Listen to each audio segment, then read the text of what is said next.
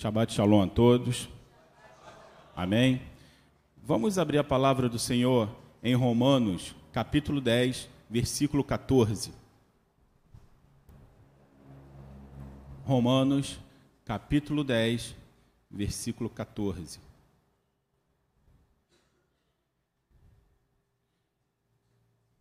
Amém?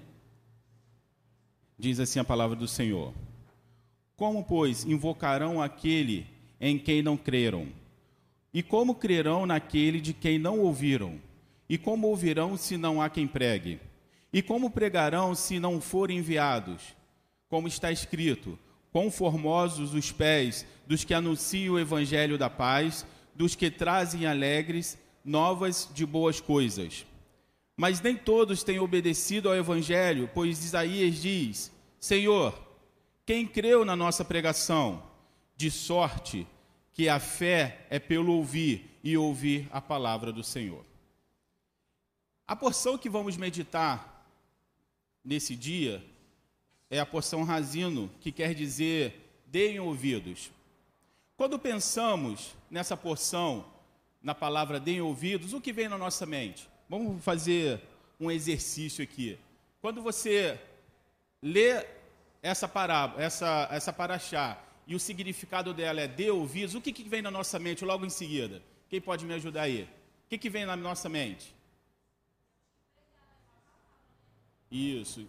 De ouvidos, prestar atenção, não é isso? Alguma coisa assim? Praticar. Quando, quando a gente analisa, em primeira instância, por assim dizer, deem ouvidos, dá a ideia de pessoas sentado ouvindo alguém falar, não é verdade? Mas quando você vai analisar isso um pouco mais profundamente, você responde como a Beth respondeu: alguém que vai pregar. E aí é onde a gente entra numa situação mais complicada. Porque esse texto aqui está falando que não houve esse alguém que pudesse ser pregado. Poderia até pessoas querer ouvir, mas não tinha quem pregar. Partindo desse, desse ponto, percebemos que quem ensina cria um legado, sim ou não? Quem ensina vai criar um legado. Quando olhamos principalmente para o nosso país, o que percebemos é que esse legado está sendo destruído de uma forma direta ou de uma forma indireta. Tem quebrado o quê? O legado. E aonde isso começa a acontecer nos dias atuais? Como que eu quebro um legado nos dias atuais? Quem pode me ajudar? Como que eu faço isso numa geração? Como que eu quebro um legado nos dias atuais? Hã? Não, entendi, não ouvi? Alguém falou baixinho? Destruindo a base da família. Então, quando eu quero quebrar um legado, eu vou destruir a base da família. Há uma compreensão que para alcançar esse objetivo, a família ela deve ser destruída de uma forma direta.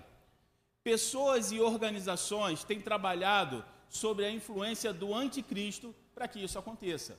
Mas deixa eu te fazer, deixa eu te esclarecer uma coisa. Quando se fala em destruir família, está falando para destruir a nossa família. Mas quem está sendo usado pelo anticristo está com as suas famílias intactas. Se você pegar hoje as pessoas que são formadores de opiniões, você vai ver que essas pessoas têm suas famílias intactas. Tem um marido, tem uma esposa, os filhos têm as melhores escolas. Eu, quando eu estava é, meditando nessa palavra, eu lembrei até de uma apresentadora que fazia um, tinha um programa na, na Globo que falava sobre sexo. Alguém lembra o nome dela? Fernanda Lima. Uma pessoa que se colocava na contramão de tudo que é certo. Mas vai ver a vida dela. Casadinho, certinho, seus filhos, é cuidado, moram aonde?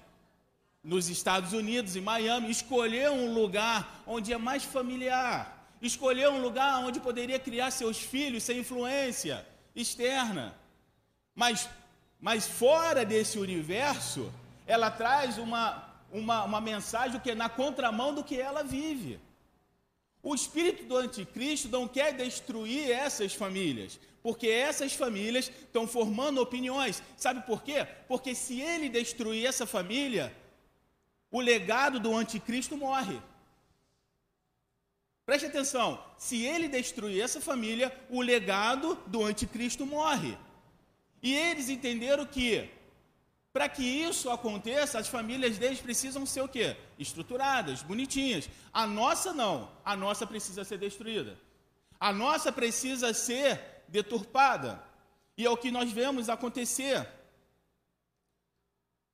Quando, essa, quando a família se dissolve em cada geração, não é possível uma ação a longo prazo. Se uma família, ela. Quer ver? Eu lembro, agora não vou lembrar exatamente quais foram as empresas, mas você pega algumas empresas que foram top aí nos anos 80, dos anos 70 e que não tiveram um legado na, no que se diz a respeito de administração. E quantas, pessoas, e quantas dessas empresas quebraram ao longo dos anos e hoje muitos dos netos, bisnetos de homens que eram muito ricos, hoje trabalham como funcionário para alguém. Por quê? Porque não houve um legado, não houve é, quebrou-se naquela família, naquela família específica, quebrou-se um legado. Então a próxima família começa com uma outra mentalidade. Preste atenção, porque quando nós, nós lemos essa paraxá, e a gente vai ler um pouquinho mais do que fala lá em Deuteronômio, ele vai falar exatamente isso, ó, dê ouvidos, passe essa instrução, para que não se perca para que você não perca o referencial. Essa, é, a família tem perdido a referência da palavra de Deus. Quando a gente olha hoje, boa parte da família tem perdido ou não a referência da palavra de Deus? Tem perdido. As escolas têm perdido a referência da palavra de Deus. Tem ou não tem? Quando a gente olha hoje, observe que Preste atenção, eu achei isso muito interessante. Observe que na Roma antiga, a nobreza agia exatamente dessa forma. Na Roma antiga, a nobreza ela se casava, ela tinha todo um compromisso, tinha todo, toda uma, uma cerimônia. Por quê? Para perpetuar uma propriedade. O pai, que tinha suas terras, tinha que ter os seus filhos, que seriam os seus herdeiros, para que isso se perpetuasse. Então, na nobreza da Roma antiga acontecia assim. Mas e quanto aos escravos? Como que funcionava?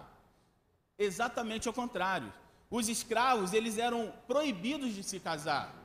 Preste atenção no que está acontecendo hoje. Ah, o casamento não é uma coisa boa. Preste atenção. Naquela época, os escravos eram proibidos de se casar. Mas como que acontecia a, a procriação, vamos dizer assim, dos escravos?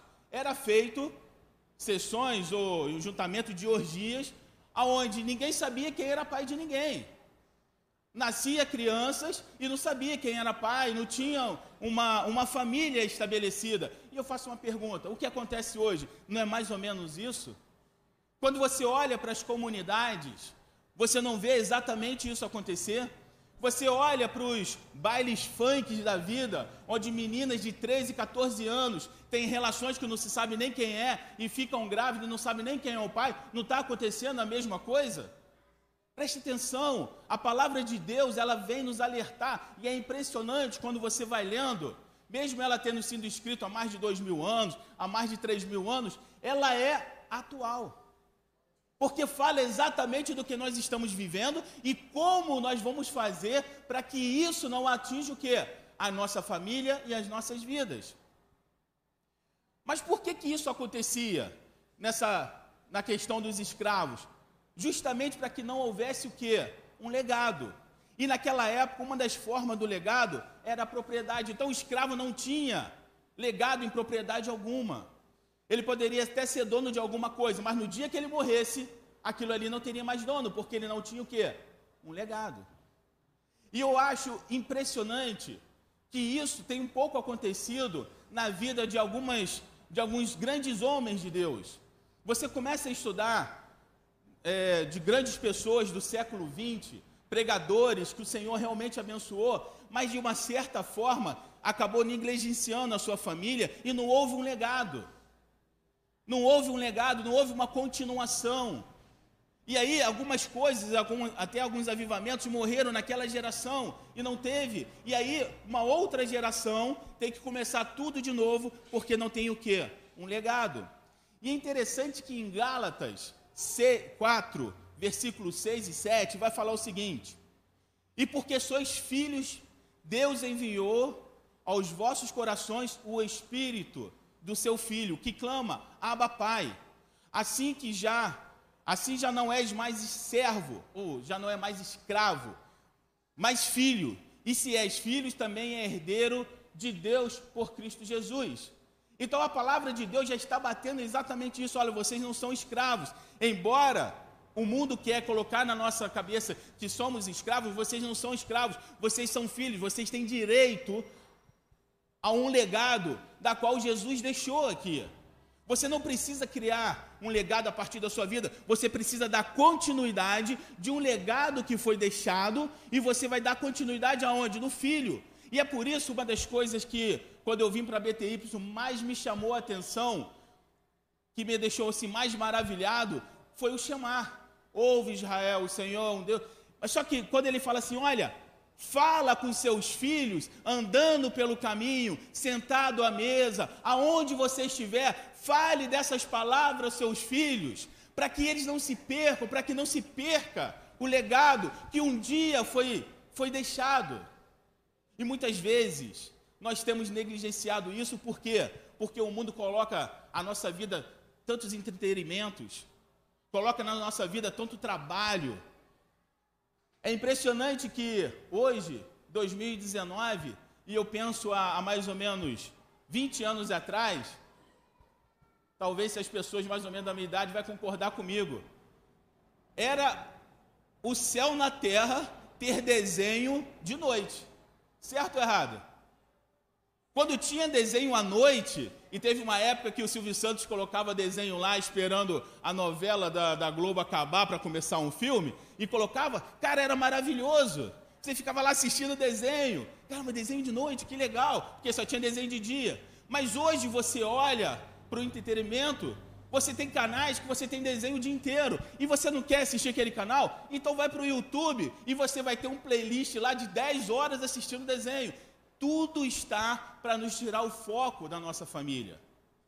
Quando você senta, e hoje eu fico, eu, eu assisto filme, mas às vezes eu fico assim meio de consciência pesada, porque quando você pega um filme para assistir de duas horas, duas horas e meia, são duas horas e duas horas e meia que você está perdendo tempo de fazer algo, de ensinar, de ler a palavra, de, sabe?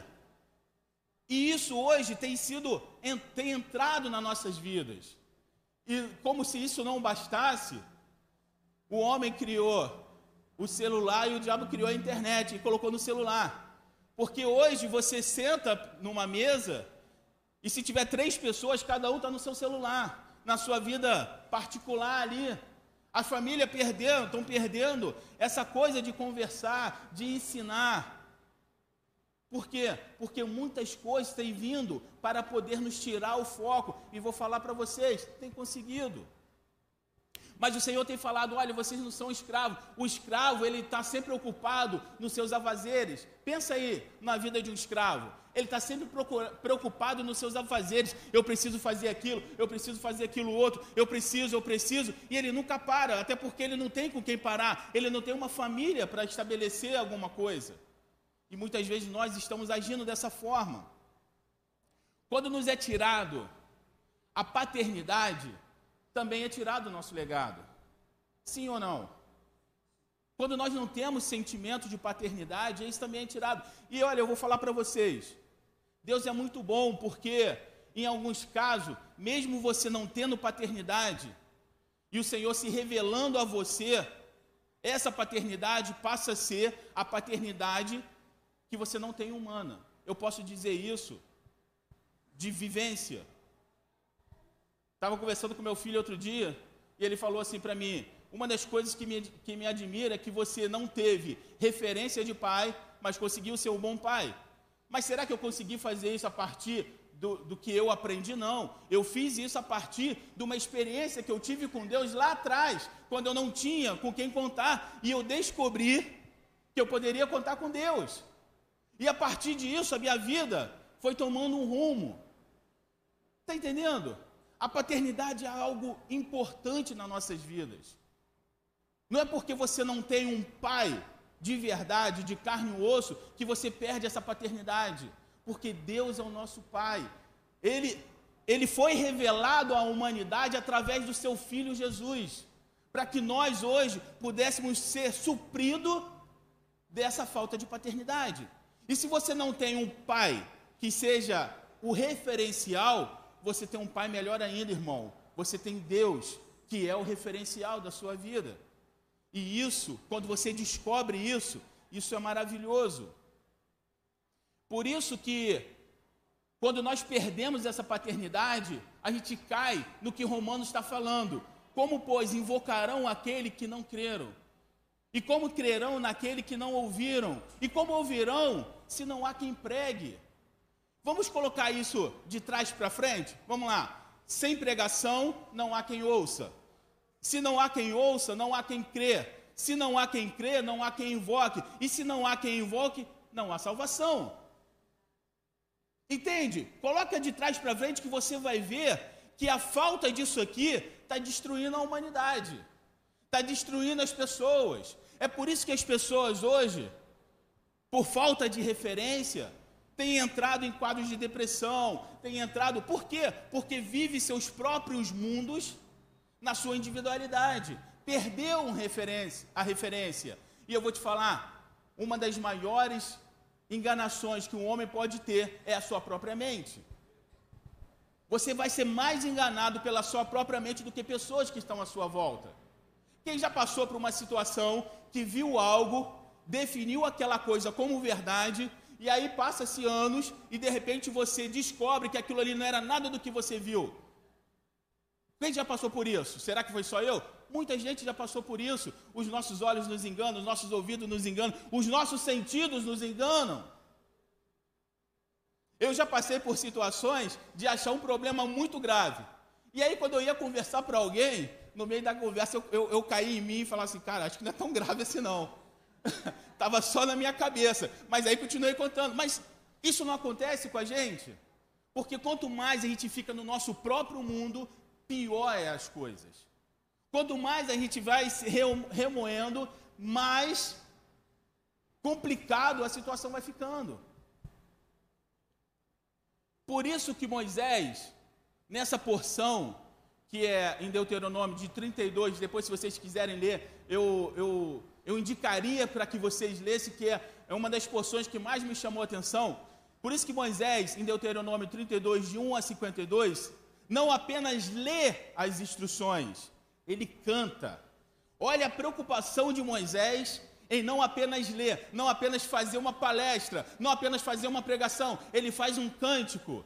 E se você for pesquisar um pouquinho hoje, uma das pessoas que mais passaram em, em vestibulares e tudo mais, tiveram aula de quê? Aprendendo como? Cantando. Já viu esses negócios? Tem um professor aí que fez muito sucesso ensinando os filhos, ó, ensinando os filhos, ensinando os seus alunos, e muitos dos seus alunos passaram nos vestibulares porque ele pegou essa, essa, essa coisa de cantar. Eu lembro que quando eu tinha mais ou menos a idade de Gabriel, nove anos, eu aprendi a falar todos os livros do Antigo Testamento, de Gênesis, Gênesis até o final, eu aprendi como? Cantando. Gênesis, Levítico e Número, Deuteronômio, Josué, Juiz, Ruth, Samuel, Samuel, Reis, Reis. E aí você ia, porque eu aprendi através da música. Pessoal aí que, que veio de igreja, de escola dominical, deve saber do que eu estou falando, não é verdade?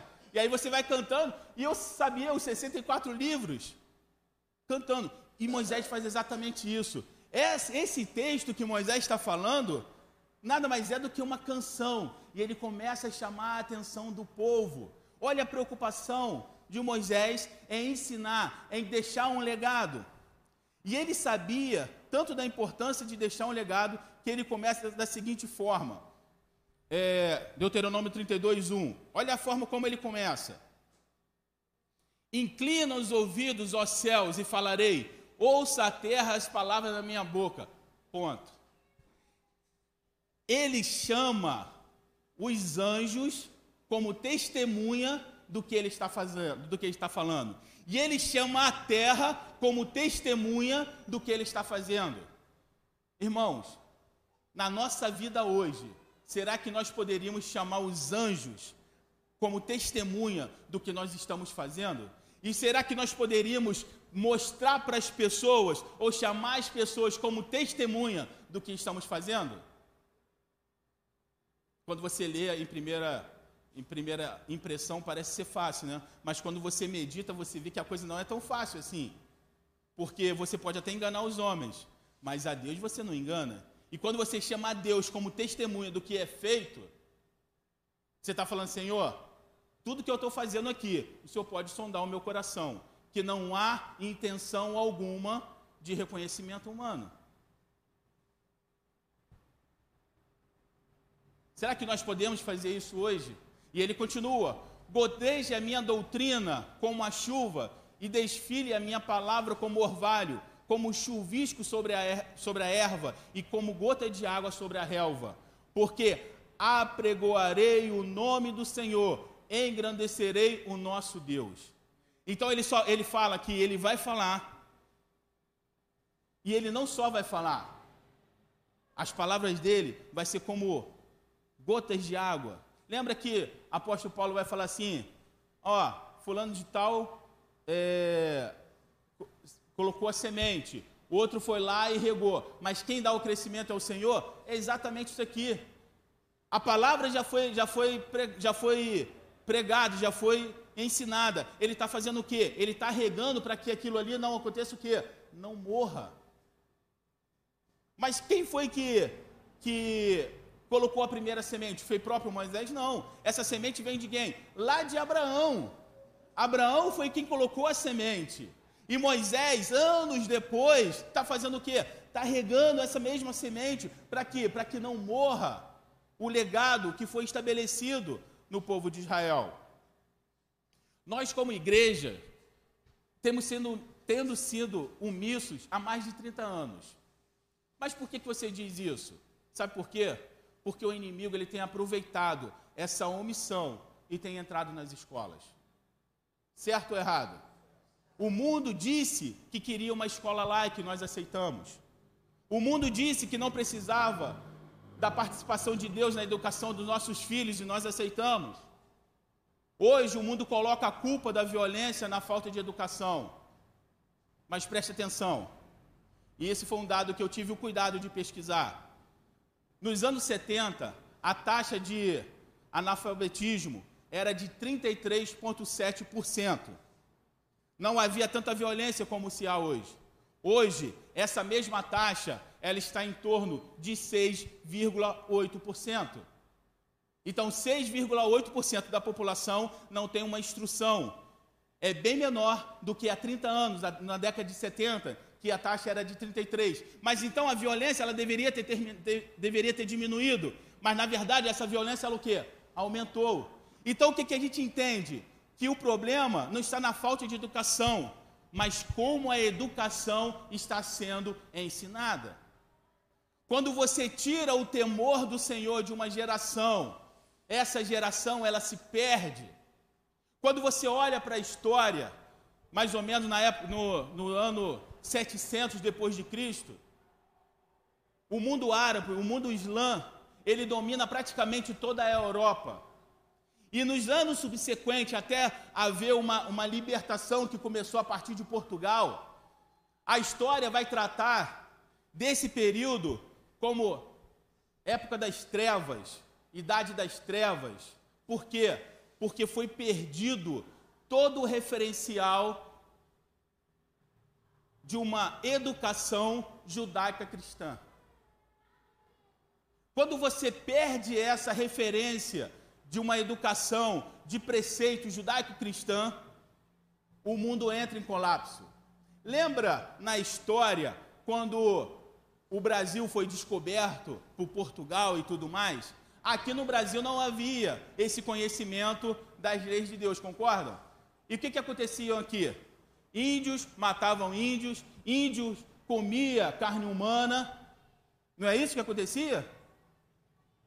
Tudo de ruim acontecia. Por quê? Porque não havia o conhecimento da palavra de Deus. Então, quando você vai tirando o conhecimento da palavra de Deus, você vai destruindo uma geração. E essa geração que hoje está chegando aí nos seus 20, 25 anos, ela foi, ela foi bombardeada, tirando Deus da vida deles. E você vê hoje a violência que acontece, você vê hoje que, eu lembro que há um tempo atrás, quando teve uma, uma, uma onda de pessoas ser esfaqueada lá na, na, na Zona Sul, uma pessoa falou assim: o brasileiro perdeu o senso do absurdo. Uma pessoa esfaqueada e a gente conversa, pô, fulano dela foi esfaqueado e a, continua a vida. Perdemos o senso do absurdo. Verdadeiramente nós perdemos. Sabe por quê? Porque nós perdemos o referencial de Deus. Nós perdemos o temor. E isso foi entrando nas escolas. E as, são escolas onde nossos filhos têm estudado. E se nós, em casa, não tivermos o cuidado de ensinar os nossos filhos, quem vai ensinar é a escola, quem vai ensinar é a internet, quem vai ensinar são os programas. E depois, quando cresce, pergunta: Ah, o meu filho se desviou. Se desviou porque você não ensinou aonde deveria ser ensinado. Você não colocou na cabeça dele aonde deveria ser colocado. Porque a palavra de Deus ela não erra. Ela fala: ensina o teu, cami ensina o teu filho no caminho do Senhor, que ainda que ele cresça, o que, que vai acontecer? Ele não vai se desviar dele. Nós precisamos, e quando a gente fala assim, ah, a igreja foi, foi, foi omissa, irmão, nós fomos omissos porque nós somos a igreja. Certo ou errado? Quando eu falo de igreja, eu digo da comunidade. Mas quando eu falo na individualidade, cada um de nós fazemos o parte o quê? Desse corpo da igreja. Então a culpa é de quem? É nossa. Porque no momento que nós recuamos e nós ficamos entrincheirados dentro de, uma, de um templo de quatro paredes, o mundo não, não perdeu tempo, ele foi avançando. Ele foi avançando. E é por isso que o Senhor ele está trazendo novamente essa, essa certeza que nós precisamos tomar posse. Tanto que o Senhor deu uma revelação ao pastor Lude de que esse lugar vai ser um centro, vai ser uma escola, nós vamos formar aqui uma escola, aonde vai ser, vai ser ensinado a partir da palavra de Deus. Meu irmão, eu falo para você, no dia que isso acontecer, que esse lugar aqui se transformar numa escola e nós tivermos alunos aqui, daqui a 20 anos você vai ver a diferença da vida dessas pessoas nessa comunidade. Porque a gente está pensando que a gente precisa apenas pregar para os adultos. Não, a gente precisa começar com as crianças para mudar uma mentalidade da mesma forma como o mundo começou há 30 anos atrás. E hoje você vê pessoas ou crianças questionando pai, questionando mãe, questionando autoridade. Todo mundo tem direito de tudo, mas ninguém tem dever de nada. Isso é algo que foi criado, foi colocado na cabeça das pessoas ao longo de 30 anos. E nós aceitamos isso. Mas o Senhor ele está nos chamando novamente. Porque quando a geração se perde, quando a geração se perde, quando Deus for colocado de lado, nós colocamos, nós deixamos o mundo colocar Deus de lado.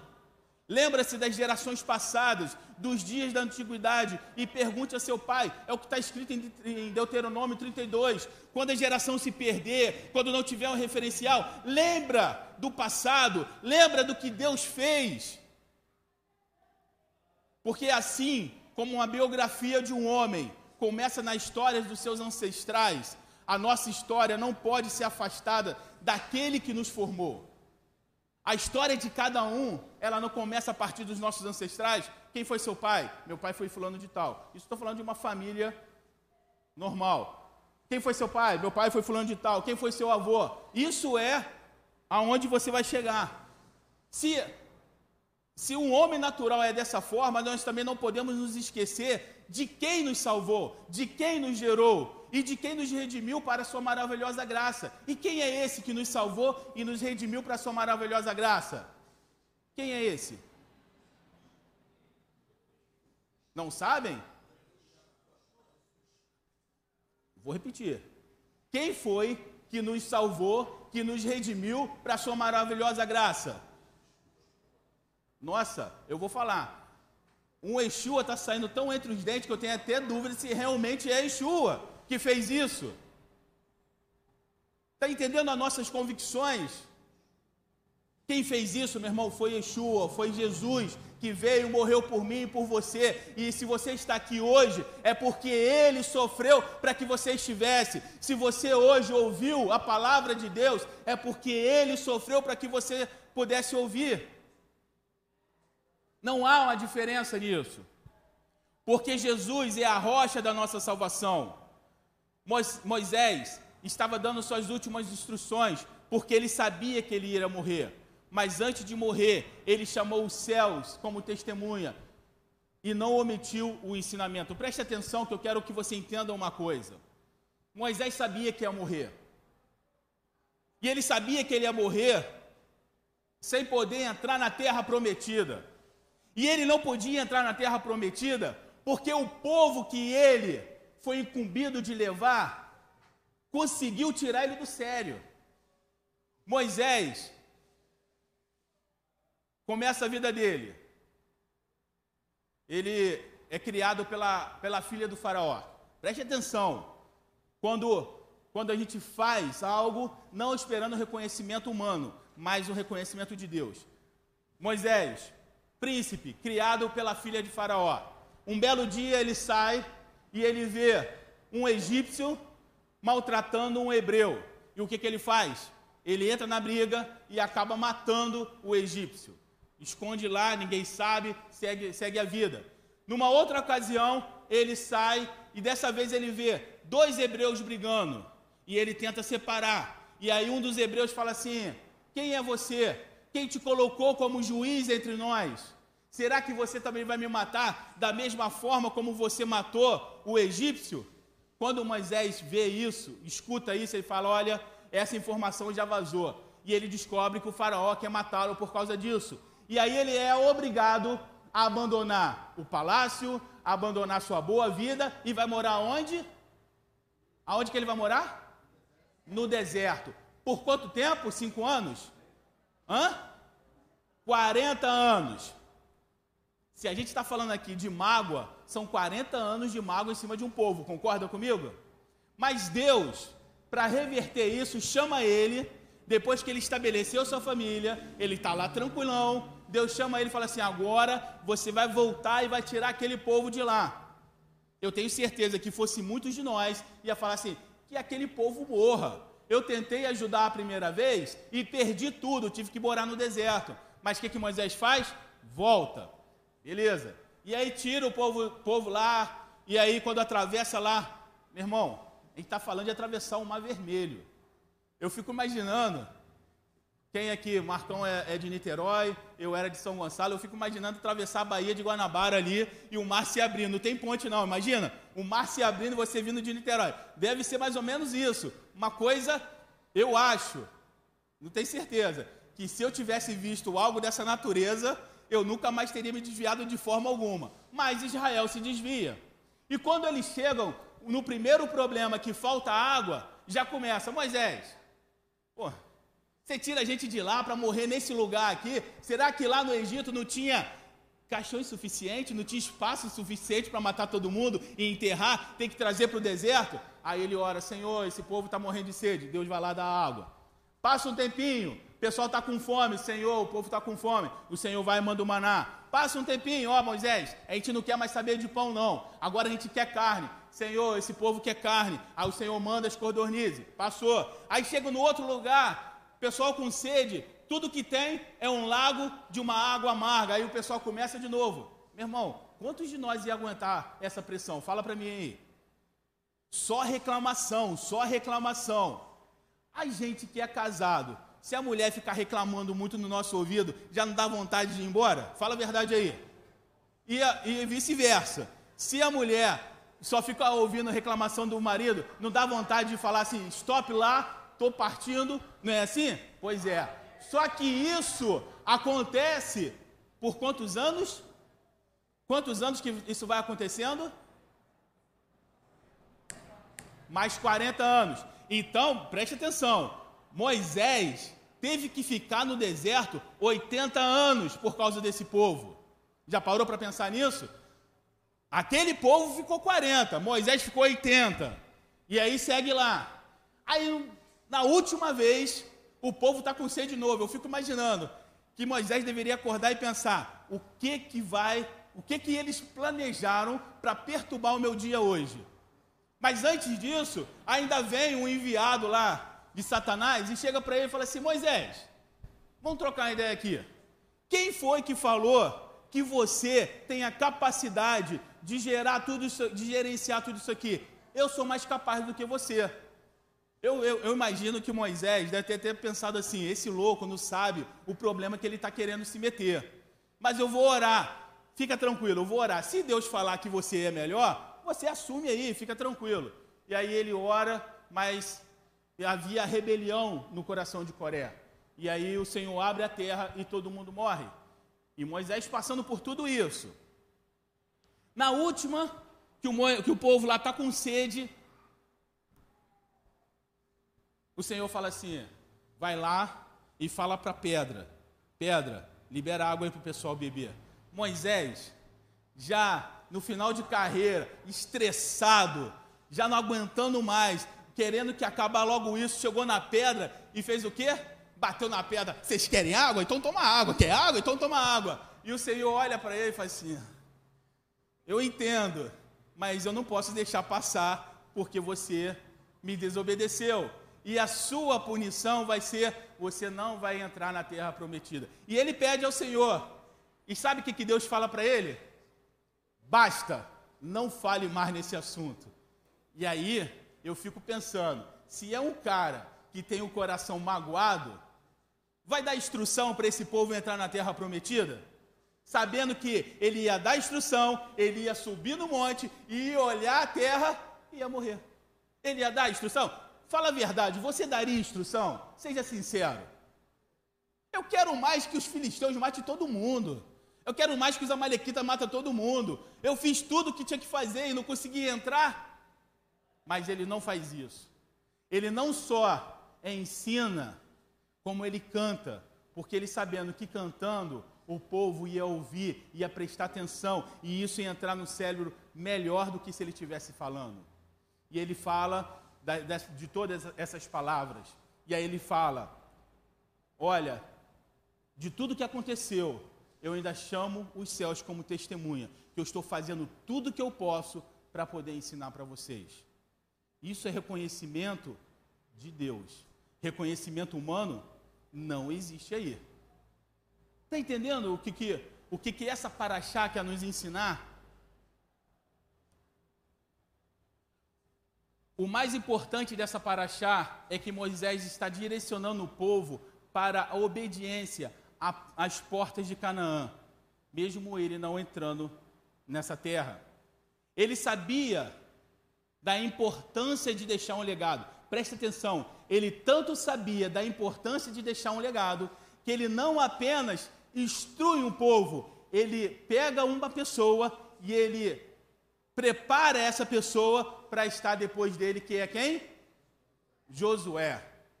Ele prepara Josué para que Josué seja a pessoa que vai entrar e vai conseguir vencer aquelas batalhas. Consegue ou não consegue? Consegue. Só não é perfeito por causa de um, de um indivíduo lá que pega a capa e tem aquele negócio lá em ai. Só, só por causa disso. Mas se não fosse isso, seria uma campanha perfeita. Ou seja, Moisés instruiu muito bem Josué. Certo? Instruiu muito bem Josué. Mas foi só Josué? Caleb também estava nisso. Embora Caleb não tenha sido a pessoa escolhida, mas Caleb também estava. E eu acho interessante, muito interessante, quando Caleb chega para Josué e fala assim: Olha, Josué, eu quero aquela terra que Moisés me prometeu. Eu tinha 45 anos, quando ele me prometeu. Hoje eu tenho 80, mas eu tenho a força de entrar e sair como naquela época. Me dá permissão para que eu possa ir. Esses foram os homens que foram formados por Moisés. O legado ele não termina por aí. Preste atenção, não há inteligência nem sabedoria sem o conhecimento da palavra de Deus. Concordam? Não há inteligência e não há sabedoria sem o conhecimento da palavra de Deus. Por isso que Salomão vai falar: o temor do Senhor é o princípio da sabedoria.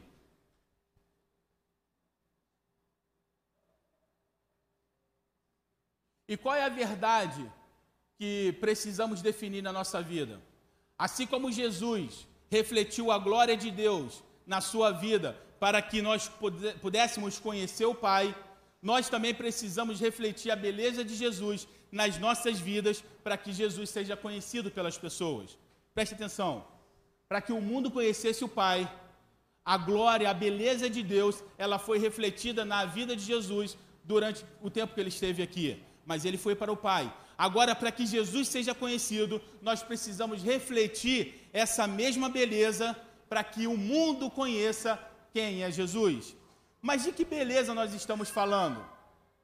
A, beleza de Jesus é a somatória do bem e mais a verdade. Isso é beleza. A beleza de Jesus é a somatória do bem mais a verdade. Isso é a beleza. Moisés não ensinou esperando ganhar algo com isso. Moisés ensinou porque era bom. Moisés ensinou porque era verdade. Moisés ensinou porque apontava para o Messias. E o, e o, Messias é belo porque é a soma do bem com a verdade. A potência do ser humano que recebe a beleza é a nossa memória. Lembra do que ele fala? Lembra das coisas que aconteceram.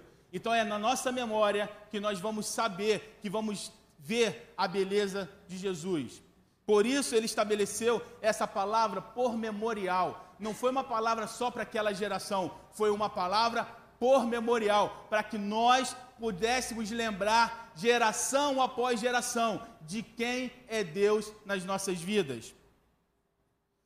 Você quer ver a beleza de Jesus? Eu queria que você prestasse atenção nisso. Você quer ver a beleza de Jesus? Abaixe sua cabeça. Eu tenho certeza que muitos de nós aqui temos experiência com Jesus. Temos experiência. Alguns podem chamar do encontro do primeiro amor, outros experiência, não importa. Pensa na experiência que você teve com Jesus. Essa é a beleza, essa é a verdade que o Senhor quer que você volte a lembrar. Muitas vezes o mundo tem feito nós nos esquecermos de Deus. Mas pare agora e busque na memória. Vamos lembrar o que o Senhor já fez pela sua vida. Lembra quando você estava no mundo, que você estava perdido, que você não tinha é, nada para conseguir e o Senhor te resgatou, te tirou de lá? Lembra quando as pessoas falaram que você não poderia ter uma família, mas Deus foi lá e te deu uma família? Lembra quando você, as pessoas falaram que você não poderia ser feliz, mas o Senhor foi lá e tocou no seu coração e você está aqui hoje? Pense nisso que essa é a beleza que o Senhor quer trazer para a sua vida. Um filho, um filho tem lembranças, mas um escravo, ele tem traumas. O Senhor quer tirar os traumas da sua vida. Preste atenção. Um filho, um filho que é amado, um filho que é bem cuidado, ele tem lembranças da sua infância. Mas um escravo, ele só tem traumas. E se você hoje tem traumas, o Senhor quer tirar esses traumas, porque Ele está te chamando para ser filho. Ele está te libertando para que você não seja mais escravo. O Senhor, Ele quer te libertar. O Senhor quer trabalhar nos seus traumas nessa manhã. Ele quer substituir os seus traumas pela beleza de Cristo. E qual é a beleza de Cristo? A verdade. Conhecereis a verdade, e a verdade vos libertará. Vai te libertar das suas prisões, prisões internas, prisões que estão, que tem feito você parar, tem feito você ficar prostrado. O Senhor quer te libertar nessa manhã. Porque está escrito em 2 Coríntios, assim que se alguém está em Cristo, nova criatura é. As coisas velhas já passaram e eis que tudo se fez novo. A sua vida até alguns anos era um fracasso, era a velha criatura. A sua vida até alguns anos era reclamação, era a sua velha criatura. A sua vida até alguns anos atrás não tinha sentido, é, é a sua velha criatura. Mas o Senhor está transformando tudo de novo e trazendo um renovo na sua vida, para que você seja chamado carvalhos de justiça. E o interessante é que eu e o pastor Lúcio, a gente estava meditando nesse, nesse texto de carvalho de justiça, e ele falou uma coisa muito interessante, ele falou assim, quando você planta um carvalho, você não usufrui desse carvalho. Provavelmente quem vai usufruir desse carvalho vai ser os seus netos, porque ele demora muito tempo para crescer, mas ele vai estar lá.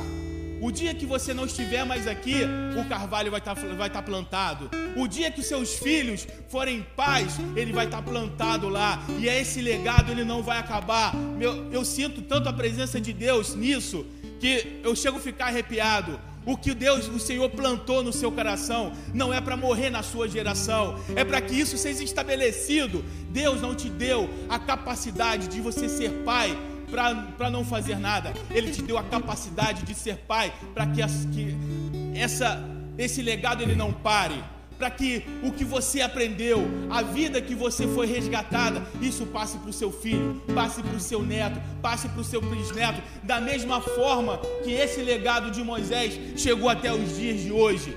Nós não somos judeus, nós não somos de Israel, mas o legado foi tão poderoso que a gente lê isso hoje, depois de tantos anos se passaram, e nós podemos ler isso hoje. E o que, que nós, como igreja, como membros do corpo de Cristo, temos deixado de legado para as próximas gerações, para os nossos filhos, para as pessoas que Algumas pessoas podem não ter filhos, mas o Senhor, Ele sempre vai trazer filhos espirituais, que também é até mais importante do que os filhos carnais, porque é esse legado que não vai acabar. Nós fazemos parte de uma congregação que isso tem sido estabelecido. Rabino Eduardo, ele fundou essa congregação, mas não ficou na geração dele, porque ele passou esse legado para o pastor que é mais novo do que o rabino. E o rabino ele continuou, ele foi, mas o legado ficou. Já faz o que? Dois anos que ele, que ele foi? Já dois anos que ele foi, mas o legado continuou. Mas também o legado não terminou no pastor. Ele, ele me chamou para esse, esse trabalho, para que esse legado não termine. E agora eu acabei de me dar conta que eu preciso de alguém também para passar esse legado. Porque também não pode terminar em mim. Isso precisa ser, ter uma continuidade. Mas se nós olharmos para a nossa família, nós também temos essa mesma responsabilidade. Senhores pais, os senhores têm a responsabilidade de cuidar, de criar, de educar os seus filhos no caminho do Senhor. Não é na tristeza que o seu filho vai ver Deus na sua vida. Não é na murmuração que o seu filho vai ver Deus na sua vida. Não é nas dificuldades que você se prostra que o seu filho vai ver Deus na sua vida, mas é passando por todas essas dificuldades, é glorificando ao Senhor que o seu filho vai ver Deus na sua vida, e isso vai ser poderoso, porque vai fazer com que ele queira ter o mesmo Deus. Da mesma forma que Israel falava, os Deus do meu, o Deus dos meus pais é o meu Deus. E aí, o seu filho vai conhecer o mesmo Deus que você conhece. E aí, essa esse legado, ele não vai terminar. E ele vai se estender até a vinda do nosso Senhor e Salvador Jesus Cristo. Que o Senhor possa nos abençoar. E eu gostaria de pedir para a gente cantar em tua presença. E no momento que nós estivéssemos cantando em tua presença, eu quero que você se coloque na presença de Deus verdadeiramente.